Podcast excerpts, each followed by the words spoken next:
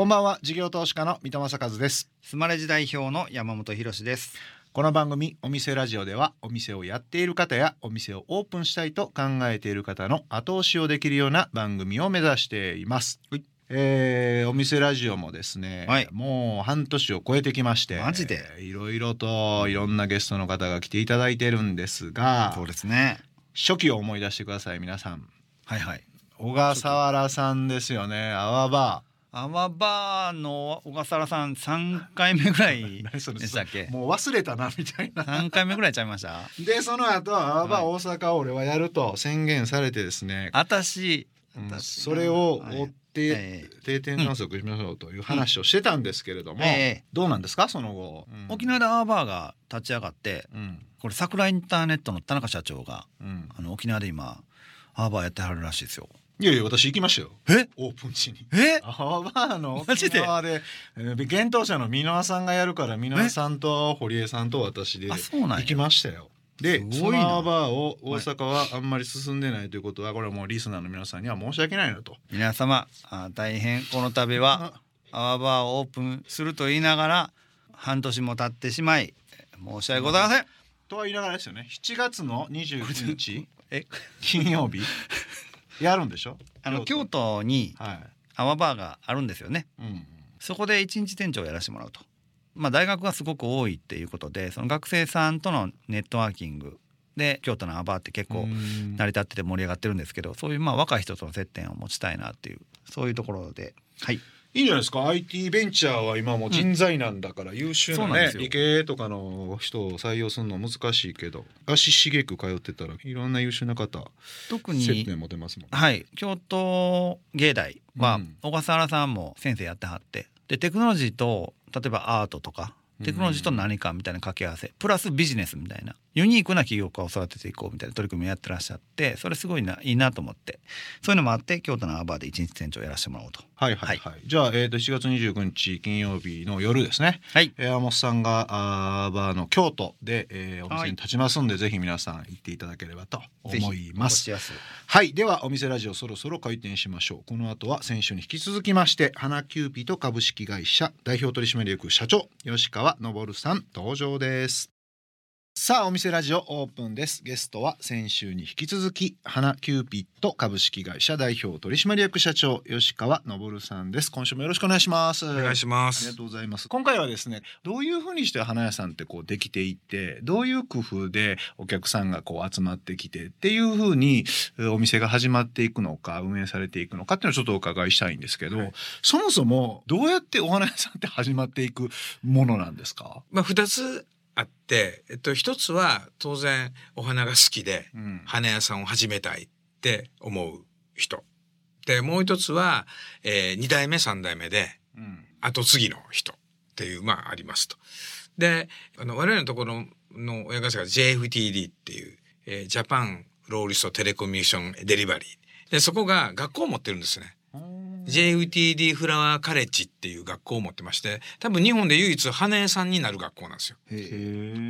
当然仕入れから経営のところからえ当然お花のその花束作るところからっていうのをまあ1年間じゃあなんか料理学校みたいな、料理の専門学校みたいな、そうですね。調理師か、はい調理師専門学校みたいなそういうのがあるんですね。はい。でそこからまあ自分の家につ行ったり他の花屋さんに就職してまあ独立されたりんみたいな感じになると。お花の仕入れってやっぱり難しいんですか？っていうのはそのあのネットワークがないといいものが入らないとかなんか業界によってやっぱそういう特に生き物だったりするのでなんか太いパイプがないとうまく入らないとか仕入れっていうのはどういう感じで普通はやられるんです基本市場がありますんで、まあ、そこに集まってきて花屋さんが行ってそこで仕入れると。で、えーないものは仲卸さんがいらっしゃるので仲卸さんにお願いをして引いてもらうっていうような形になって。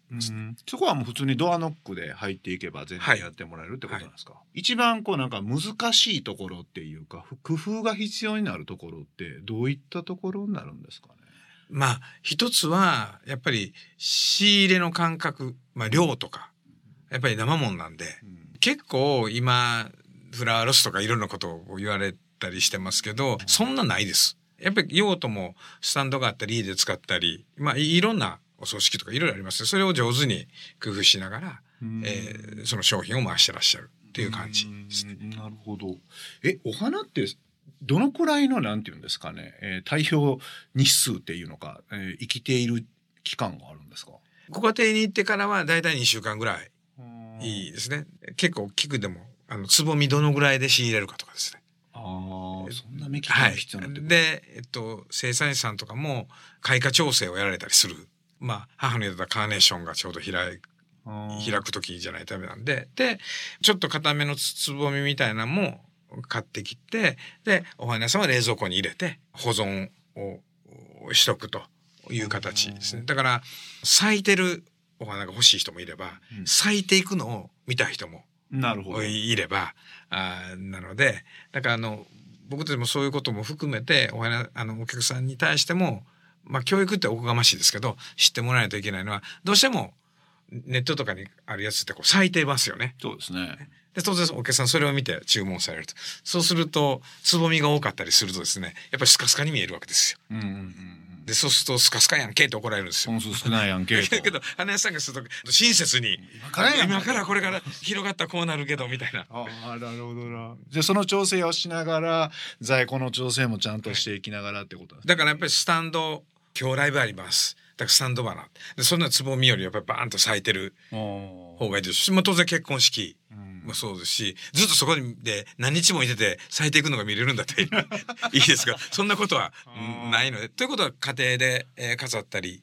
とかっていうお花とか物価とかっていうのはそこにある程度置かれていく。とやっぱそれがだんだんだんだんこう広がっていって咲いてくる。そうするとそれも持ちも良くなる。やっぱりどこで使うかっていうのもお花屋さんそれぞれ考えながらやられてる。売上の割合としてその日買ってきてくださるいわゆる B2C みたいな販売の仕方と、まあ、あの冠婚葬祭の B2B みたいな売り方といくつかやっぱあるのかなと思うんですけど売る側の話っていうのはどういうとこがポイントなんですか？あのやっぱりそれぞれのその店の立地とか考え方とかで、まあ、全く買ってくるだから青山フラワーマーケットさんとかみたいなのはあの葬儀とかやられてない。あもう基本 B2C なんですかはい。まあ、日比谷花壇さんとかそういうところは、まあ、葬儀とか結婚式とかをメインでやられた。だからまあ、我々みたいに JTD の花キュビットの加盟店さんはやっぱり地方の名店が多いですから、まあ、そうなってくると、やっぱり冠婚葬祭が多くなってくると。で、そうなってくると、マーケティングっていう概念があんまりなくてです。ね、うん、法人営業というのはあるかもわからないですが、マーケティングをして、もう、まあ変、変だけどですけど、人の生き死にはコントロールできないっていうのは、なので、駅前でチラシ巻いても、DM 台でも 別に自分の都合で人が亡くなったり、えー、結婚したり結婚したり生まれたりはしないのでそうするといい花屋さんっていうのは、まあ、いつ何時でもいい花がたくさん揃えてると。何か言われたらすぐに持っていけると。っていうのが多分昔からのいいお花屋さんっていう概念なのかなというような気は。でもそうするとやっぱり在庫のロス率も上がっていきそうなもんですけどその辺も先ほどおっしゃられた通りに工夫もちゃんとしておいて需要も見ながらっていうここをずっといろいろ考えていくお花屋さんがうまく利益を残していくみたいなことですか？結構あのお花屋さんってそういうお客さんとの関係性をずっと築いておくキープしておく工夫とかっていうのはあるんですか？それともやっぱりその檀家さんみたいにもう昔からやってるからっていう感じでもうお客さんは刷り込んでるからそこまであんまり店舗ではしないんですかね？そうですね。だからあのまあお花って結構ルーティン的に、まあ、毎年誕生日も来ますし、うん、毎年その結婚、うん、イベント記念記念日も来ますしクリスマスも来ますし。なのでその時にお客さんが思い出してくれないとダメですね。そうですね。浮気せずにね。はいだからまあ地域密着で、えー、まあできるだけいい花を揃えて、いい経験をしてもらうと。まあそうすると、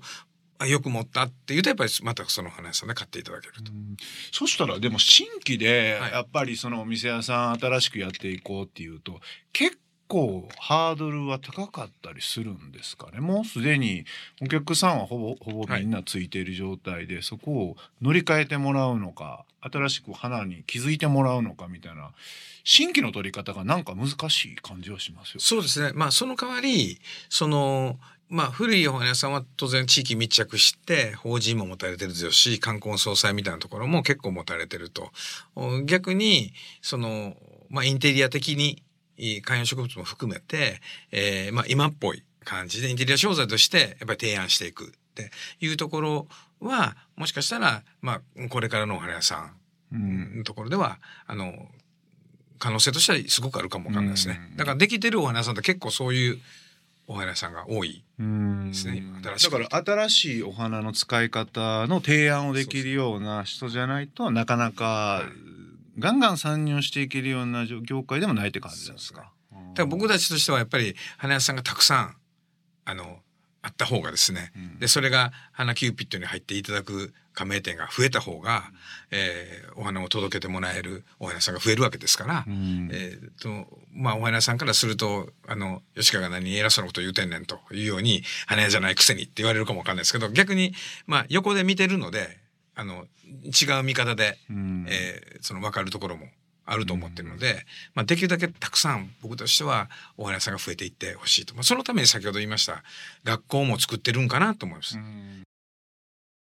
えー、お送りしているのは吉川さんセレクトの曲ですがなぜこの曲を選ばれたんでしょうか？あのこの曲はネットフリックスのドラマの中でかかるです。ほうほう。で曲自体もすごくなんか爽やかで心地よくてゆっくり時間が流れる感じなんですよ。うん、なのでなんかぼーっと休みの日にいろんなことをふわっと考えるみたいな真剣じゃなくてふわっと考えるっていう,、いう感じの時にななんかこんなこの曲いつも聴いててだ皆さんも聴いてもらったらいいかなと思って選びました。はい、えー、お送りしたのはシプセンチドゥロワーでした。設備で言うとさっき冷蔵したら日持ちするみたいな、はい、調整できるみたいなのがあってじゃあ冷蔵庫みたいなのは必須なんですか？そうですね。冷蔵庫。は大体お花さんあの大きいの置いてらっしゃいますね。で青山のマグさんみたいなところは置かれてないですね。駅前で通ってる人に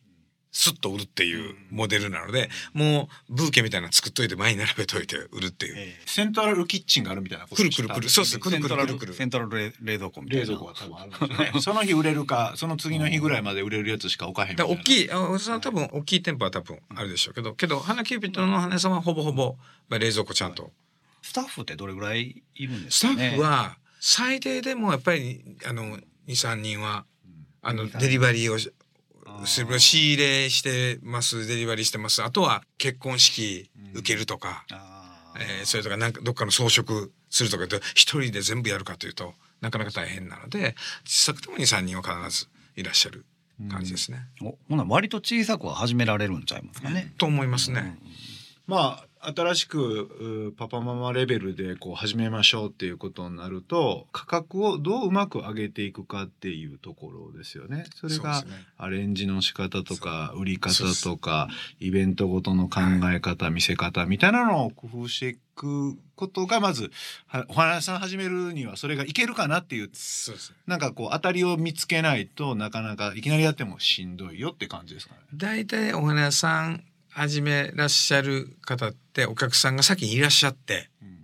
で始めるみたいな法人がいくつか持ってたりとか。それ最初どうやってでもお客さん見つけるんですか？なんかお花好きお花好きって言ってそそこのアレンジとかそれからコーディネートとかっていうのを、まあ、プロデュース的に僕の知ってる人たちはプロデュース的に入られてで無店舗で最初やっててなるほど。で店舗出し始めてそれが、まあ、口伝えにあそこ結構オフィスの花さしたらすごいいいよみたいな話になってでちょっと大きくなっていくみたいな人たちはいます。うんじゃああの安全に開業していこうということになればまずは自分の体一つでお客さんをいくつか捕まえてから店舗を作るっていうこと、はい、そっちの方がいいよって感じですね。があの結構そういう方もがいらっしゃるんじゃないですかね。うんほどな。EC 化のところちょっとお伺いしたいんですけど、あのー、このお店ラジオは、えっ、ー、と、お花屋さんは、まあもちろんそうなんですけど、まあ雑貨屋さん、小売屋さん、アパレル屋さん、いろいろとお聞きいただいてるイメージなんですけども、あの、まあ数店舗やってていいものを売ってるから、これを全国にも売りたいなと。そうするとやっぱり、あの EC での販売、ネットでの販売っていうのをしてみたいなって思ってる方結構おられると思うんですよね。で吉川さんのご経歴は IT 周りもあのご専門でかつその花キューピットで実際にネットで花を販売されてるってところなのでなんかそのあたりどうやったらこうそのレベル感でも始めていける EC 化させていけるみたいななんかそのあたりのアドバイスがあればちょっと教えていただきたいなと思うんですけど。EC はできればやるべきだと思います。はい。どうしてもやっぱり EC とかをすることによって、そのマーケットがどう動いてるかとか、あとはお客さんがどういう反応するかとかうんっていうと形のことが、やっぱり非常に、まあ近くなると。うん形なので EC をややってすごい儲けようと思うとし多分失敗するでしょうけどうんその失敗の要因はどの辺が怪しくなる感じあですか？のまあやろうと思うとお金かけないとダメなので。うんまあ、リスティングも含めて、そういう形で集客していこうと思うと、名前も含めて、ある程度ブランドリフト上げていかないと、やっぱりヤフーさんも含め、グーグルさんも含め、まあ上手に広告取れるようなプラットフォームになってるので、えーな僕たちも大変なんですけど、あま僕たちも大変で、ハーフになったら、まあライバルが百貨店さんになったり、アマゾンさんになったり、いろんなところになるので、えー大変なんですけど、やっぱりそういう意味で言うと、まあ店舗でやっていこうと思うと、なかなか大変だと。で、お花の場合は、なかなか個性が出しにくい。うん商品としての個性が出しにくいので、EC っていう意味では、やっぱりそのネットで、まあ自分とこの商品なり自分の店舗なりっていう形のことを、まあ、出すことによって、えっと、今までの周りの人たちよりも違うお客さんがアクセスされる。まあ、その人たちがどういう動き方をするのか、どういう反応をするのかっていう,、いうところの、まあ、一つのマーケティングツールとして、えー EC を捉えるという形の方が、店舗ごとの EC としては的確なような気がしますね。最初からまあリスク取ってガーンと課題に投資してやっていくっていうのはちょっとやっぱりリあのリスクリターンがあってこない可能性が高いねってことですよね。ある程度その人のお花のデザインがいいんだみたいな口コミをある程度獲得できるかどうかっていうのはポイントかもしれないですね。それがインスタグラムなのかツイッターなのかわかんないですけどこんないいお花の見せ方ができる人っていう、うん。そのデザイナーを販売していくってことをしないと商品自体はおっしゃる通りあの差別化がないんで SNS 時代はやっぱそっちから行った方がもしかしたらあの人にデザインしてほしいあの人のやつを送ってほしいとかっていう感じになるかもしれないですねなんかねそうですね。あとはまあ、忙しくなると、当然、配達行ったり、花束作ったりっていう話で、接客なかなかしにくいと。まあ、それの一つの窓口として、ウェブがあって、で、ここで申し込んでもらったりすると、自分は仕事作業できますんで。うんだから、だから、だからそそういう使い分けみたいな形のこともできると、EC やっていく意味はある。うんかもわかんないですねなるほどな。わかりました。えー、2週にわたりましていろいろともう全然知らない業界だったんで 非常に勉強になりました。なんか深いですね。なんかこっから10年なんかいろんなやり方が出てきてね品が上がったりとか商品の種類が変わったりイベントでいろんなお花の送り方があったりお花を送る日が増えたりとかなんかいろいろ吉川さんの施策で出てきそうな気が楽しみにしておりますので。ぜひその辺ウォッチさせていただければと思います。えっ、と最後にいつも同じ質問させていただいてるんですけれども、あのお店とはっていう質問をさせていただいててで今回は多分花キューピットさんにとってのお店とはっていう感じになるかなと思うんですけれども、ちょっと聞かせてもらいたいと思います。はい。まあ僕たちがお店を直接やってるというわけではないので、えー的確な答えになっているかどうかわかりませんが、そのお店をやるやる方、やろうとされてる方、えーまあそういう方々にメッセージという意味で言うと、まあ特にお花屋さんを僕ら横で見てますんで、なんか幸せになる店かなっていうようにすごく思ってます。誰も不幸にしない。誰も嫌がらない。で、来るお客さんはみんな感動を求めてやってくる。そこに僕ら心を乗せてって言ってますが、その心を乗せたりメッセージを乗せたりして、で、それのツールを売ってると。なので、多分お店をやられると、まあ、そこには感動があって、それを生む種みたいなものを自分たちが商売をしていると。っていうようになるので、お花屋さんをやってらっしゃる方々を僕ら、まあ、たくさん見てますけど、皆さんピュアなんですよね。なんか幸せを感じれる商売だと思うので、えーぜひそういう形でやってもらったら嬉しいなというように思います。お花で争いが生まれるっていうことには 絶対にならないですもんね。心にトゲができるなんて想像できないですか？らやっぱお花に囲まれると幸せになれるんでしょうね。嬉しい時も悲しい時も両方とも活用してもらえる商品ってなかなかないので、なるほどな。確かに。その感情の振れ幅が大きい瞬間に立ち会えるっていうすごい素敵なそう職と業思うんですよね。はい、ありがとうございます。えーゲストはアナキューピット株式会社代表取締役社長吉川昇さんでした。ありがとうございました。ありがとうございす。ます。事業投資家の水戸正和とスマレジ代表の山本博でお送りしてきました。お店ラジオそろそろ閉店のお時間です。はい。えー今日も留守番電話が入ってきました、はいえーこの番組ではお店の方からの PR メッセージが留守番電話という形で届きますそれでは聞いてみましょうもしもし、こんばんは。京都で創業96年の甘納豆専門店、登録屋の4代目、近藤です。大学院まで微生物を研究していた自称甘納豆研究家です。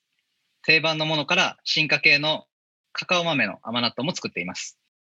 甘納豆のイメージを変え、次世代につないでいく挑戦を続けています。水戸さん、山本さん、京都サインにお越しの際は店舗にお越しください。オンラインショップでも送料350円でお取り寄せできます。ほうーんすごいっすね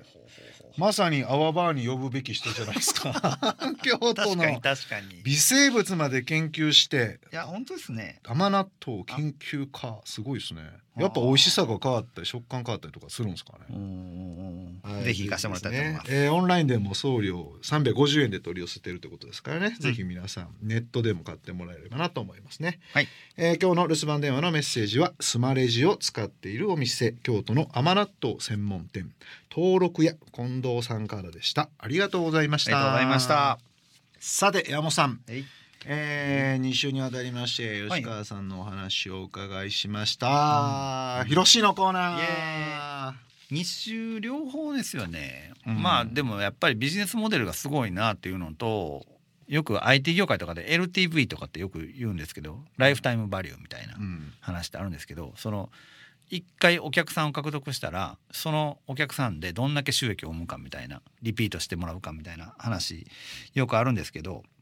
あのおっしゃってたのは生まれてから死ぬまでじゃなくて死んだ後もあの収益を生むよねっていう関係性が続くよねっていう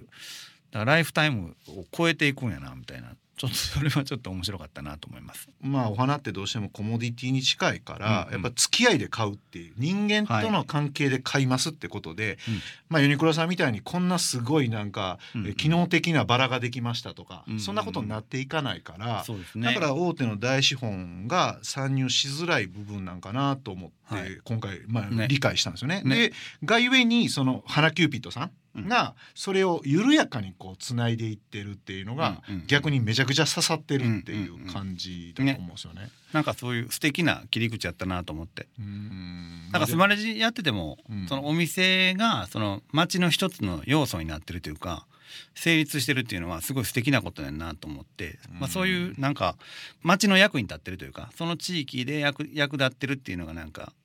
なんかお店やってる喜びなんかなと思うんでそうなんかそういうのはちょっと感じられたなと思います。まあそこを助けたのが、うん。助けているのが花キューピあッドですね。そうそうそう、はい、お客さんもそうだし在庫もそうだしってことですよね。はいさてお店ラジオでは番組の感想や我々二人に対する疑問質問など皆さんからのメッセージもお待ちしています。メッセージの宛先はメールアドレスお店アットインター FM.jp お店アットインター FM.jp までお送りください。また放送から1週間はラジコのタイムフリーで聞けることはもちろん Audee や YouTube でも配信中です。詳しくは放送後記をご覧ください。他にも音声メディアボイシーでは放送で紹介しきれなかった未公開部分などを配信していますのでそちらもぜひ聞いてください。それではここまでのお相手は水戸正和と山本博史でした。お店ラジオまた来週ご来店お待ちしています